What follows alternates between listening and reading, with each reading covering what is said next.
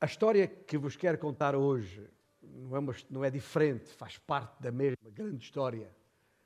Só que é uma história tão verdadeira como as demais, uh, os mais factos que vos temos apresentado, mas é a história de um homem que tentou matar o Natal à nascença. É tão estranha e bizarra, nem parece coisa para estar na Bíblia, nem sequer para ser considerada neste ambiente de, de luzes cintilantes, decorações impressionantes e uh, cânticos deslumbrantes como estes que as nossas vozes entoaram ao Senhor nesta manhã. É assim como que uma sombra de tristeza que se atravessa numa onda de alegria. Porém, está no texto bíblico, está lá, em Mateus capítulo 2. Porventura tem uma Bíblia por perto, já pode abrir ali. E é o tipo de história, é verdade, que pouca gente fala, pouca gente prega sobre ela. Parece que é um, o tipo de história para esquecer quanto antes. Afinal, este é tempo de uh, noite de paz. Surgem anjos proclamando. É? De Belém a linda história, cantai que o Salvador chegue. E por aí fora. Neste contexto, nesta quadra natalícia, ah, parece que é uma história totalmente fora, totalmente descontextualizada. Numa manhã como esta, onde quase tudo cheira a Natal, estamos empolgados porque o Natal está à porta, ou está por aí. Uh, esperamos que o. Ou espera-se que o Pai Natal bata à porta. Eu digo Pai Natal, no meu tempo era o menino Jesus. Chegava, mas, enfim, uh, nem era o menino Jesus que chegava, porque já veio muito antes, nem o Pai Natal, muito menos o Pai Natal, porque é a história da, da carochinha. Mas a verdade é que há esta ilusão. As crianças lá em casa já têm os olhos fixos na, na base da árvore de, de Natal ou do lugar, seja ele qual for, onde os adultos vão colocando aquelas prendinhas e as crianças escrutinam aquilo, como se os seus olhos tivessem raio-x, a tentar imaginar exatamente o que é que está dentro de cada um daqueles embrulhos. Eu sei disso por experiência própria, já passei por lá. Mas ainda sou do tempo do sapatinho da chaminé que era a mesma coisa. Em todo o caso, ah, aguarda-se, grande expectativa. Este Natal nunca mais chega à noite de, de 24. É Natal, certo? Está toda a gente alegre, certo? Pois, mas no primeiro Natal havia alguém que estava, não só não estava alegre, como estava furioso. Lá em Jerusalém. É a razão porque eh, eh, aqui neste ponto em que fomos mudando as placas, ontem estávamos no Egito ou em Belém, eu resolvi pôr aqui a placa de Jerusalém, porque agora a nossa atenção vai toda para Jerusalém. É ali que a cena se passa. E em Jerusalém, ainda antes de Cristo, corria o ano de 47, quando Herodes, o chamado na história o Grande, estava ele com uns 25 anos de idade, quando foi uh, nomeado governador da Galileia. Uma alta posição, já agora. Uma alta posição para um homem tão novo. Foi uma jogada política. Os romanos esperavam que com isso uh, ele acalmasse o crescente descontentamento dos judeus. E, na verdade, até foi bem sucedido por algum tempo. Fez algumas coisas que agradaram ao povo, tipo, uh, conseguiu prender e executar um tal de, de, Ezequias, que era o líder de um bando de foras da lei que perturbava o povo e, e, e foi arrumado. Depois, ainda mais uma jogada política que é, é, acontece na história uh, muitas vezes, através do casamento com uma tal de Mariana, isto já estávamos no ano 37 a.C., quando, uh, ao, ao casar com essa Mariana, que fazia parte de uma das mais influentes famílias judaicas, os Asmoneus, que na verdade governavam a Judeia já aquela dinastia já por 140 anos. E, e assim, ao casar com esta Mariana, Herodes dá início à sua própria dinastia, a dinastia Herodiana, nem mais. Por volta do ano 40, pouquinho antes deste, deste casamento, o, o Senado romano nomeou uh, rei dos judeus.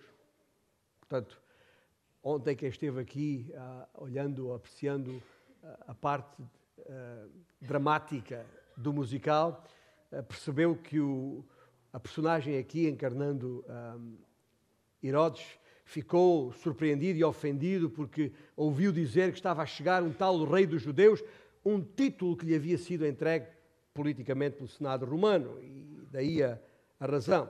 Mas um título que os judeus nunca aceitaram, aliás, odiavam, porque, primeiro, Herodes não era um judeu de nascimento, e segundo, não tinha nunca ah, se ah, convertido à religião dos judeus. E com o passar dos anos, Herodes revelou-se como um homem astuto e cruel. Como todos os déspotas, agarrou-se ao poder com unhas e dentes, removendo, tirando do caminho qualquer um que se atravessasse diante dele. E foi matando gente. Matou muita gente. Matou o seu cunhado. Matou a sua sogra. Matou a sua mulher, tal Mariana. Não muito depois de ter casado com ela, mas já estava no ano 29 antes de Cristo. E matou-a porque ela o chateava. Imagine que se cada homem matasse a mulher porque ela chateia, é? ou porque ela chateia. Não, matou-a. Matou-a porque considerou-a, e aqui está a questão, uma ameaça ao seu poder. Mas mesmo depois de ter liquidado, ah, nunca mais se livrou dela. Que, uh, uh, tudo aquilo que aconteceu foi marcando a sua vida e mesmo uh, vivendo até, aos, até perto de 70 anos de idade, foram 44 anos depois que ele a matou de tortura, de martírio na sua própria mente. Aquele assassínio daquela mulher acabou por marcar o seu reinado do princípio ao fim. Mas, de qualquer forma, estamos a falar sobre Herodes. Eu quero, eh, como disse, falar sobre ele porque pouca gente fala sobre ele. É uma personagem, eh, uma persona não grata da história natalícia. Mas era esta a sua natureza matava por malvadez e matava para se manter no poder. Para ele, a vida humana não tinha qualquer significado. Se forem consultar os historiadores mais consagrados da época, como Josefo, talvez o maior dos historiadores da época, designou por um bárbaro selvagem. Um outro escritor deu-lhe o cognome de o malévolo maníaco. E um outro chamou-lhe o grande pervertido. Herodes, o grande pervertido. Enfim, tudo nomes simpáticos, como podem perceber. E, e, e talvez para percebermos ainda melhor a baixeza da, do caráter deste homem, uh, convinha lembrar um incidente ocorrido no ano 7 a.C., muito próximo do nascimento de Cristo. Já agora, como sabem, Cristo não nasceu uh, no ano zero. Cristo nasceu antes de Cristo aqueles, aqueles pequenos erros que os homens fazem ao contar a história, mas Cristo terá nascido por volta do ano 3, 4, 5 no máximo, antes de Cristo. Um, e, e, e, portanto, no ano 7, e Herodes era já um homem avançado em idade, um dos detalhes que nós não conseguimos cobrir aqui ontem, o Herodes estava aqui, ainda era um jovem, mas quando uh, as ocorrências que aqui retratámos ontem à noite tiveram lugar, Herodes era já um homem muito avançado em idade, talvez perto de 70 anos, e eh, já tinha mais de quatro décadas de, de reinado e sabia que não tinha muito mais tempo de vida. E nesse tempo chegou-lhe aos ouvidos que os seus eh, filhos conspiravam para lhe tomar o poder. Os filhos da Mariana, já agora. Ah, o que é que ele decide fazer? Simples dá ordem para que esses seus filhos fossem executados por estrangulamento. Este Herodes era de facto um rapaz E, aliás, quem conhece a história, se ler uh, as próprias palavras de César Augusto, o imperador, a respeito deste, deste mesmo Herodes, eh, César Augusto disse, numa versão minha, uh, mais vale ser um porco na pocilga de Herodes que um dos seus filhos no seu palácio. Isso dá uma ideia. O próprio imperador César Augusto tinha a consciência de quão baixo era este homem. A sua mulher, a sua sogra, seus cunhados, os dois filhos, entre centenas de outros. Matar era a sua especialidade. Passaram-se mais uns dois ou três anos e uh, lentamente Herodes aproximava-se da sua morte. Josefo, o mesmo historiador que referi há pouco, descreve que ele tinha já uma doença, uma doença, ah, uma espécie de desordem mental ou loucura, em linguagem mais comum, um corpo fustigado por convulsões a toda a hora, um respirar babado, empurcalhado, um corpo coberto de chagas repugnantes, a sua demência era muito óbvia. Mas ainda é o rei, para todos os efeitos. E um dia, em Jerusalém, tomou conhecimento da chegada de uns ilustres visitantes vindos do Oriente, homens estranhos, com uma pergunta estranha. São os magos, obviamente, os sábios do Oriente na verdade, sacerdotes de uma religião oriental, seguidores da, ou praticantes da astrologia. Na Pérsia eram homens muito considerados, aliás, homens muito poderosos. Se olhar para o livro de Daniel, ler a história de Daniel e aqueles reis que chamavam uh, uh, alguns da, daqueles homens para tentar interpretar os sonhos que só Daniel interpretou, eram esse tipo de homens, eram os homens que vinham à presença do rei em que eles confiavam, porque esperavam que, como eles consultavam os astros, teriam resposta para as coisas que o rei queria saber.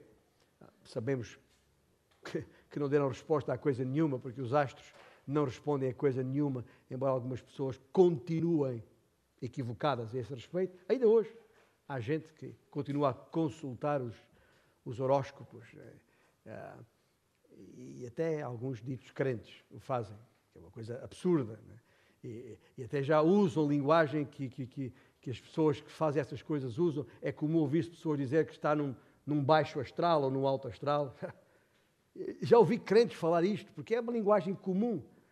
Absurda, mas desculpa lá, é, deixa voltar a Herodes, já a falar de Herodes. Foi um parênteses apenas para lembrar e para perceberem quem eram estes magos vindos do Oriente. Atravessaram todo o deserto para serem recebidos por Herodes. Talvez fossem três, talvez fossem mais, a Bíblia não nos diz quantos eram. Para Herodes, o importante não era a sua identidade, nem sequer a sua quantidade. Para Herodes, o importante era a sua curiosidade. Tinham uma pergunta, está lá no versículo 2 de Mateus 2. Onde está o recém-nascido Rei dos Judeus? é verdade, são personagens envoltas em muitos mistérios. Exatamente quem eram os magos, não sabemos, para além daquilo que eu já vos disse. Qual a sua origem, também pouco sabemos. Nem sequer eram reis, como o povo diz. Um, que estrela era aquela que eles viram no céu e seguiram? Não sabemos. Tão pouco Herodes sabia, por muito que eles perguntassem. Sabia era que era preciso descobrir aquilo tudo. Havia ali qualquer coisa que, que Herodes não estava a gostar. Procuravam alguém nascido rei dos judeus. Mas como é que isso é possível? Herodes era o rei dos judeus. Só que lembra-se que eu falei há pouco, não tinha nascido como tal e teve até de lutar e matar muita gente para conseguir esse título. De quem é que estes homens estavam a falar, afinal? Se reparar no versículo 3, a Bíblia dá-nos um detalhe muito interessante, que é, tendo ouvido isto, alarmou-se o rei Herodes. Esta palavra alarmou-se do seu sentido original, quer realmente dizer uh, uh, disturbou-se, perturbou-se, ficou fortemente agitado. Uh, se calhar aquelas convulsões que já tinha pela sua doença multiplicaram-se naquele momento visivelmente perturbado. E não era caso para menos. Então, agora que tinha todos os seus inimigos subjugados, afora aqueles que tinha já liquidado, agora que podia morrer em triunfo, agora chegam estes estranhos com esta estranha pergunta. O homem pensava que já podia descansar, mas não, ainda não dá para descansar. Ainda havia mais uma pessoa para matar. Eu acho que sei porque é que Herodes estremeceu. Herodes não era um homem religioso, de todo. Claro. Quando foi hora de, de, de pôr lá dinheiro para construir o templo, com certeza. Isso como muita gente faz ainda hoje. Mas não mais do que isso. Só que a ideia de, de, de, de manter-se rodeado de judeus e daquela religião bizarra que ofuscava o seu próprio brilho pessoal, isso era uma coisa para ele insuportável. Herodes sabia que os judeus procuravam um Messias, aquele enviado por Deus para os salvar e para reinar. Os tais dois tempos, momentos diferentes e distintos no espaço cronológico que os profetas apresentaram e que os judeus da época não entenderam. Não perceberam que Jesus, naquele dia em que veio, nascido em Belém, não, não, não havia chegado para reinar, senão para morrer e salvar. Ou morrer para salvar. Herodes não sabia isso, nem o povo então tinha percebia qualquer coisa a este respeito. Mas Herodes, Herodes levou a coisa demasiado a sério e pensou: melhor é não arriscar. E ao chamar os principais dos sacerdotes do povo, os tais escribas, de que se faz rodear, que se fazia também rodear, como era comum nos reis do Oriente, Herodes só queria saber onde nascera Cristo. Vejam os versículos 4, 5 e 6 de Mateus 2, 2. Em Belém da Judeia, responderam eles, porque assim está escrito por intermédio dos profetas. Miqueias, no caso, que passou a citar e tu, Belém, terra de Judá, não és de modo algum a menor entre as principais de Judá, porque de ti sairá o guia que há de apacentar o meu povo, Israel. Agora a coisa ficou séria, de repente, para Herodes. Quem sabe se estes estrangeiros não estão aqui a a preparar alguma conspiração contra mim. E se esse menino que procuram for mesmo o Messias de Deus? E se, e se, e se? E as perguntas foram martelando naquela cabeça doente já de Herodes. Mas Herodes podia não ser grande coisa, mas estúpido não era de certeza. Corria contra o tempo. Os magos perguntaram: onde está o recém-nascido rei dos judeus? Os escribas que estavam rodeando o próprio rei Herodes, confirmaram que o, o Messias nasceu em Belém. E por isso não admira que Herodes tivesse ficado tão perturbado, porque era preciso parar isto, era preciso estancar isto. Aquele ato de Deus que podia de repente ficar fora do seu controle. E naturalmente ele tinha que controlar tudo. Mas seria possível, a gente ainda faz esta pergunta na nossa mente, seria possível que alguém tentasse matar o Cristo de Deus? Foi isso que Herodes fez. Tentou, não mais do que isso.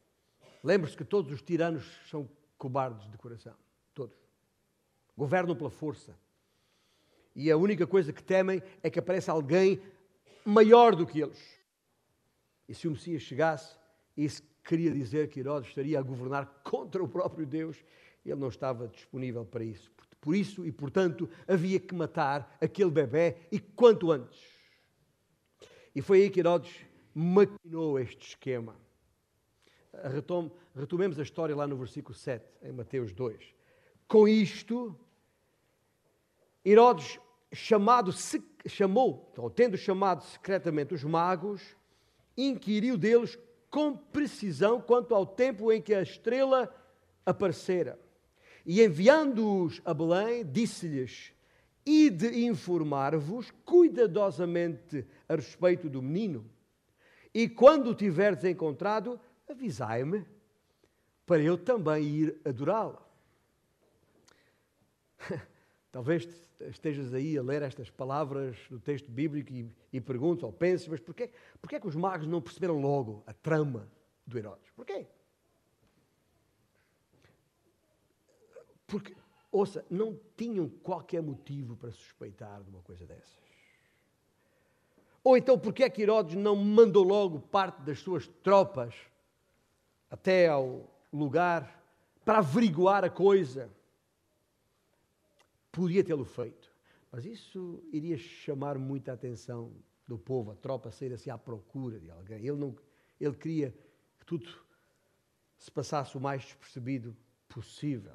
Ou, ou talvez até possamos perguntar, mas espera aí, mas, mas porquê é que Sirote estava assim tão preocupado? Porquê é que ele não foi lá verificar por si mesmo? Ora, aí está uma boa pergunta, só que ainda de resposta mais fácil, daquilo que conhecemos da personalidade em causa, Herodes, ainda há pouco lhe chamei cobarde, porque os déspotas são de facto cobardes.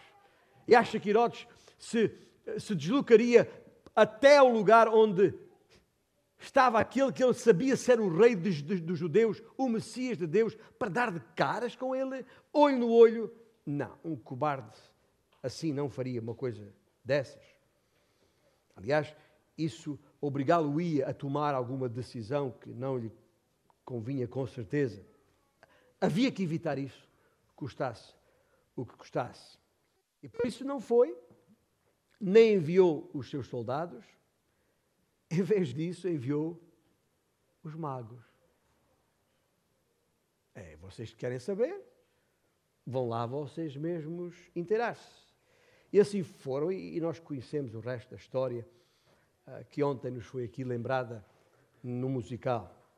É, miraculosamente, aquela estrela reapareceu, encaminhou-os para um, por um outro lugar, para que não voltassem, ah, mas antes disso encaminhou-os até à exata casa, ao exato lugar onde o menino estava. E como sabemos ali, deparando-se com o menino, se prostraram em adoração, oferecendo-lhe ouro, incenso e mirra. E os magos ah, sabiam, sabiam, porque estudaram, porque leram, e sabiam que Herodes, ah, sabiam alguma coisa que Herodes nunca perceberam.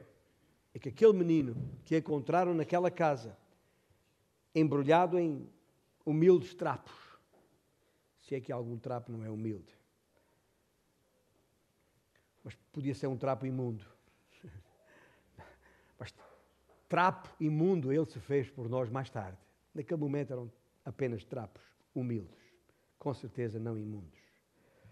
Um dia ele, aquele, ali, aquele menino ali naquela condição humilde, um dia governaria todo o mundo, de acordo com os profetas. E por isso os magos não sentiram nenhum constrangimento em oferecer-lhe, apesar do lugar, apesar das circunstâncias, apesar da humildade do aparato. Os magos ofereceram ao menino presentes que se oferecem a reis. Os magos sabiam diante de quem estavam. sempre que essa, esse, esse facto uh, vem à minha mente, como ontem à noite veio enquanto falei à congregação aqui, eu, eu sou obrigado a pensar: será que todos nós hoje, quando pensamos naquele menino Jesus, quando pensamos no homem Jesus que foi à cruz em nosso lugar, quando cada dia usamos o seu nome e em nome dele fazemos tantas coisas. Será que nós temos essa consciência de quem ele é? E já agora, se somos conscientes de quem Ele é, como os magos eram, o, o que é que estamos a oferecer-lhe nas nossas vidas?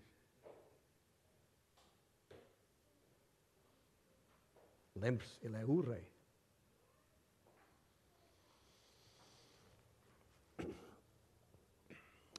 Voltando aos, a Jerusalém. Voltando a Jerusalém. Agora, o, o, os magos saíram do centro do, do palco, desapareceram nos bastidores da história. Somos apenas informados ali no versículo 12 há, há um outro facto a seu respeito que é aqui eh, narrado por Mateus, sendo por divina advertência prevenidos em sonho para não voltarem à presença de Herodes, regressaram por outro caminho à sua terra. Ou seja, os magos foram para leste e uh, José e Maria e o menino foram para o oeste. Tão simples quanto isso. De repente, Belém terá voltado à normalidade de sempre, uma tranquila vila lá em, em, na Judeia. Mas, entre mentes, lá no palácio, Herodes esfregava as mãos de entusiasmo e dizia: opa, finalmente tem notícia de que ah, ah, aqueles estúpidos magos, pelo menos na cabeça de, de, de Herodes, eram estúpidos, ah, terão caído que nem uns patinhos, porque foram lá verificar a coisa, burros, se calhar chamou-lhes na sua mente, mas afinal sabemos pela história que o burro foi ele, Herodes. Os magos estavam bem longe e seguros, e o menino bem longe estava e seguro. Foi o, sabe aquele efeito boomerang?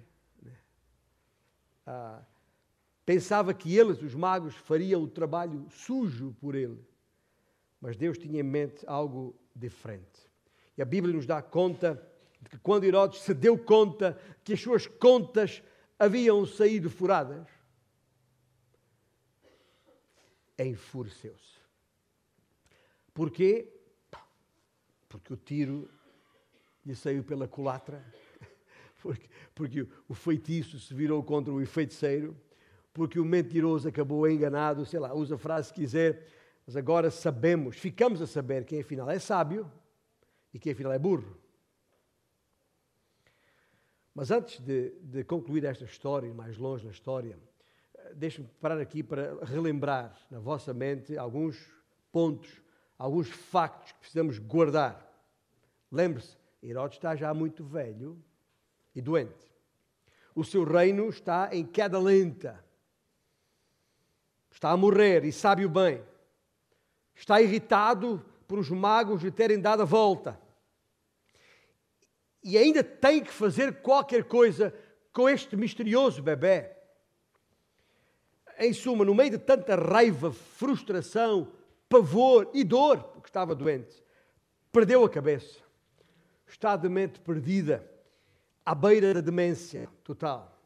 E sendo sanguinário por natureza, todos os seus piores instintos vieram à tona, a sua insaciável crueldade manifestou-se como nunca antes. É preciso guardar estes factos na nossa mente para podermos, ao menos, entender do ponto de vista mental e saudavelmente mental, ou mentalmente saudável, se quiser, porque não há outra maneira para, para podermos entender a história, aquilo que está prestes a acontecer. Aliás, na história da igreja, aquilo que aconteceu a seguir ficou conhecido como a matança dos inocentes, como sabemos bem. Dois mil anos depois, hoje ainda é desta maneira que o evento é conhecido. E é ainda o ato que lembramos de Herodes. Quando se fala em Herodes, a primeira coisa que vem à mente das pessoas o que é? A matança dos inocentes. Quando Herodes percebeu que os magos lhe haviam levado a melhor, ficou tão furioso que deu ordens para matar todos os meninos em Belém e arredores. Todos os que tivessem menos de dois anos. Lembra-se que ele perguntou aos magos quando é que viste a estrela? Há uns dois anos atrás. Ok, era uma margem mais ou menos, fez os cálculos, uma margem mais ou menos segura. Muito bem, então todos os meninos nascidos há, há, há dois, até há dois anos devem ser mortos. E, e, e, isto, eu sei que é difícil nós entendermos como é que é possível, mesmo lembrando outros nomes da história mais recente, no século XX, de homens cruéis que mataram gente que lhes apeteceu, porque uh, favorecia os seus interesses. Estou-me a lembrar do Hitler, estou, na Alemanha, estou-me a lembrar de Stalin, na, na, na, na Rússia, entre muitos outros. E, e nós uh, custa entender como é que a mente de alguém pode chegar a tanta crueldade. Mas Herodes foi apenas mais um desses. A história, infelizmente, está cheia de gente como esta. E ele mandou matar a sangue frio todos os meninos com menos de dois anos. Eu não quero nem imaginar a cena.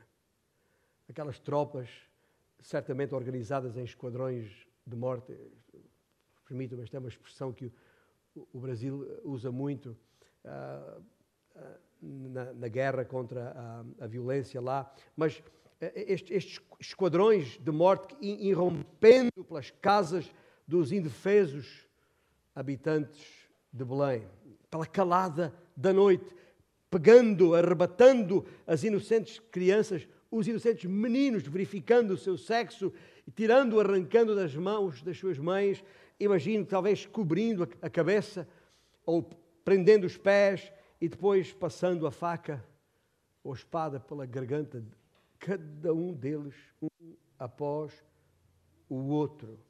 E isso diante do olhar impotente dos seus pais e com certeza dos gritos aflitos das suas mães. E assim foram. Rua após rua, travessa após travessa, toda a noite, ao encontro de cada menino. Eram essas as suas ordens. Era para cumprir, matando todos os meninos. Ninguém podia escapar. E eles cumpriram bem a sua missão, estes soldados. Pela manhã, acabada a matança, os soldados se retiraram, deixando um rastro de, de sangue, um cheiro de morte. Por toda a vila de Belém se ouviam os gritos enlutados de mães inconsoláveis.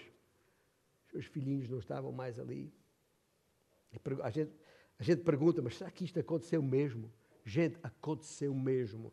Ah, os historiadores, os, os registros históricos não deixam nenhuma dúvida sobre este ato perpetrado por Herodes. Foi matando que ele se aguentou 41 anos no poder. O que ele fez naquela altura foi um, um ato normal no governo de um homem assim. Por muito que isso nos custa acreditar. Voltando a Jerusalém, encontrando de novo ali Herodes, uh, imagino que ao receber a informação de que a missão estava cumprida, deve ter-se refastelado na sua poltrona, no seu trono, pensando que podia agora descansar, finalmente. Teria acabado de matar o último dos seus adversários. E uh, a Bíblia, contudo, uh, não nos dá muito mais. Aliás, a Bíblia conclui esta história ali em Mateus uh, 2, conclui esta história no versículo 19, dando-nos conta da morte de Herodes. Morreu.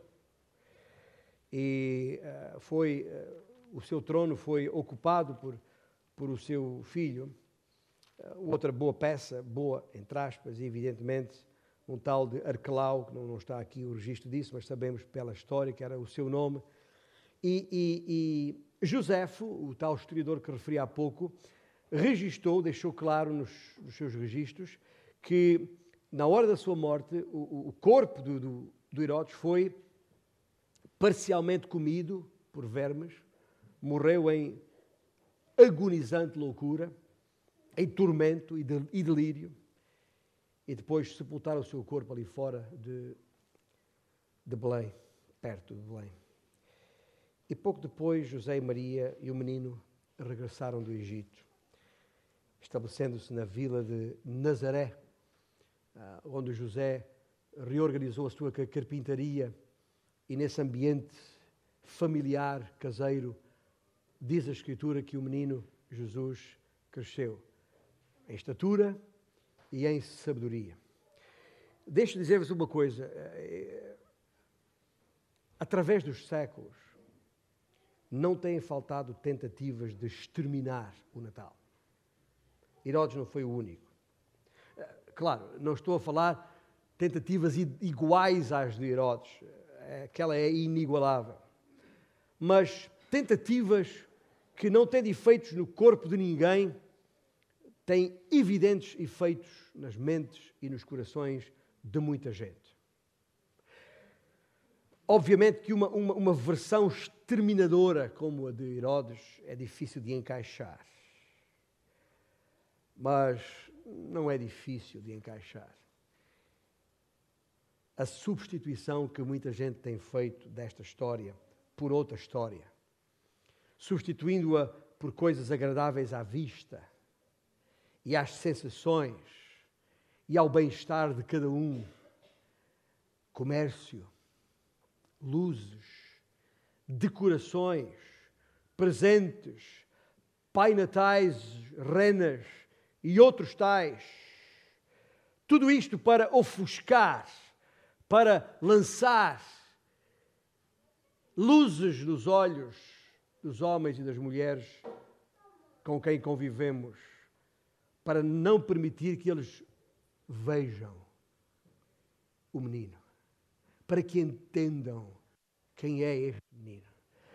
O diabo continua a fazer a mesma, o mesmo trabalho, só que de outra forma, mais subtil, mais fácil enganar as pessoas, lançando-lhes areia, neste caso luzes, brilho, decorações, presentes, pai natais e tais.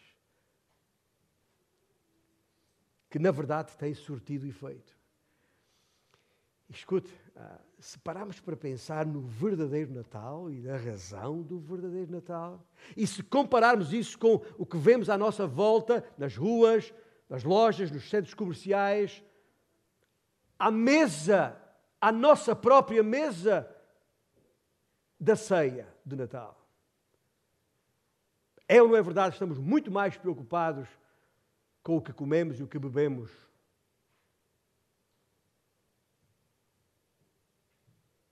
do que com a razão porque celebramos. E meus irmãos, eu sei que estou perante meus irmãos em Cristo. E, portanto, não posso, não posso falar de outra coisa. Herodes tentou exterminar o Natal, é verdade. Mas há muita gente que não se chama Herodes nos nossos dias que continua a tentar exterminar o Natal. A nossa responsabilidade é fazer tudo o que estiver ao nosso alcance para que não hajam tantos Herodes hostis, não hajam tantos doutores da lei religiosos indiferentes, mas que mais reis, ou pelo menos mais magos, mais sábios do Oriente. E saibamos descortinar no meio de todo este brilho de luzes e presentes e decorações, quem é Jesus, de facto. E se, porventura aqueles que não o conhecem, e à nossa mesa, na nossa família, à nossa volta temos tantos que não o conhecem, em vez de facilitarmos e contribuirmos para toda essa areia para os olhos,